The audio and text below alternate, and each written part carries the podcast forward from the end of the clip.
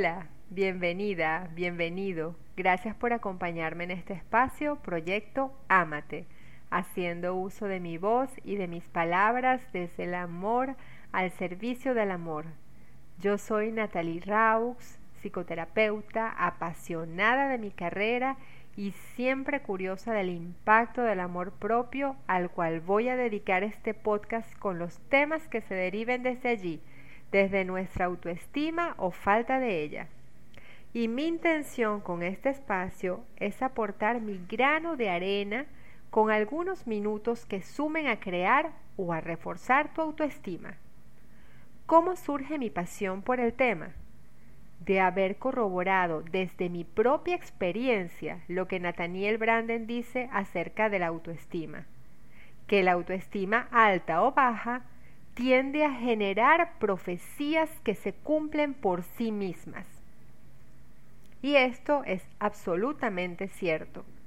Desde la sensación de autovalía predecimos un futuro prometedor y disfrutamos del presente, mientras que desde la baja autoestima nos atamos al miedo y cosechamos los frutos del miedo, tan sencillo y complejo como eso.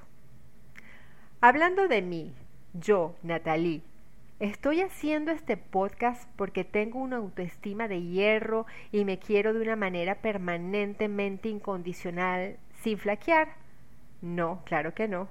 Justo por ello he querido dedicar parte de mi vida al estudio, al cultivo del amor propio y acompañar a otras personas a aprender a amarnos mejor.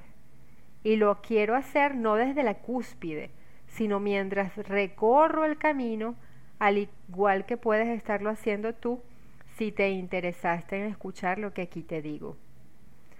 Porque sé justamente lo importante que es y además pasé por esa etapa en que pensaba que me amaba mucho y a reconocer que no tanto. Y claro, es fácil amarnos cuando todo sale bien, pero cuando no es así y estamos pasando por un momento difícil, wow, te puedes convertir en tu propio verdugo y es cuando realmente demuestras si estás contigo o estás en contra de ti y eso marca absoluta y totalmente la diferencia. Es necesario entonces que aceptemos que la autoestima no es lineal, es decir, puede variar en función de nuestras experiencias de vida y es en tiempo de tempestad cuando nos damos cuenta de cuánto nos amamos y nos apoyamos o no. Ahora bien, ¿Tienes tú que esperar pasar por una situación difícil para evaluar tu autoestima? Claro que no, porque trabajar en ella con conciencia nos ayuda a evitar circunstancias que generen caos a nuestra vida y a gestionar de manera más asertiva y resiliente aquellas situaciones que no dependan de nosotros y que nos generan dolor. Es por eso que nos conviene detenernos a sentir y a valorar si somos verdaderos aliados de nosotros mismos o no. Yo reconozco a la autoestima como una necesidad básica de nuestra salud mental, que impacta también, obviamente, nuestra salud física. Muchas causas de depresión, ansiedad, enfermedades e incluso suicidio se originan desde una sensación de poca o ninguna valía. El amor a nosotros mismos y lo que implica influye directamente en que seamos felices. Lo contrario nos lleva a vivir una vida mediocre. Y claro, también se puede vivir así. Ahora te pregunto, ¿es a lo que aspiras? Porque no estamos hablando de una vida perfecta, mas sí de una vida llena de sentido y de amor para dar, ya que si no me amo y no disfruto como soy, me queda muy poco para dar excepto mis necesidades insatisfechas.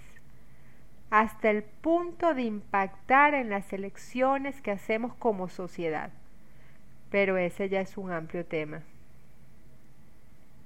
No amarme bien se traduce en no ser capaz de amar bien. Así que nos hacemos un regalo a nosotros mismos y a los demás cuando nos amamos. Y de eso se trata este camino. Amarme no en un sentido egoísta, sino para proyectar de la misma manera amor al prójimo desde mi autenticidad. Amor propio es igual a libertad, libertad de pensamiento, de palabra, de expresión. El amor propio es el secreto de una vida no perfecta y sí plena, satisfactoria, gratificante. Te invito a que te elijas, no esperes más, ponte en el centro de tu historia.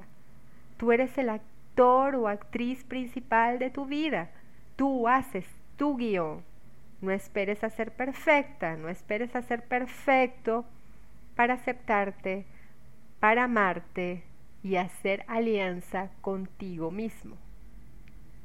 Me entusiasma acompañarte en este proyecto. Ámate.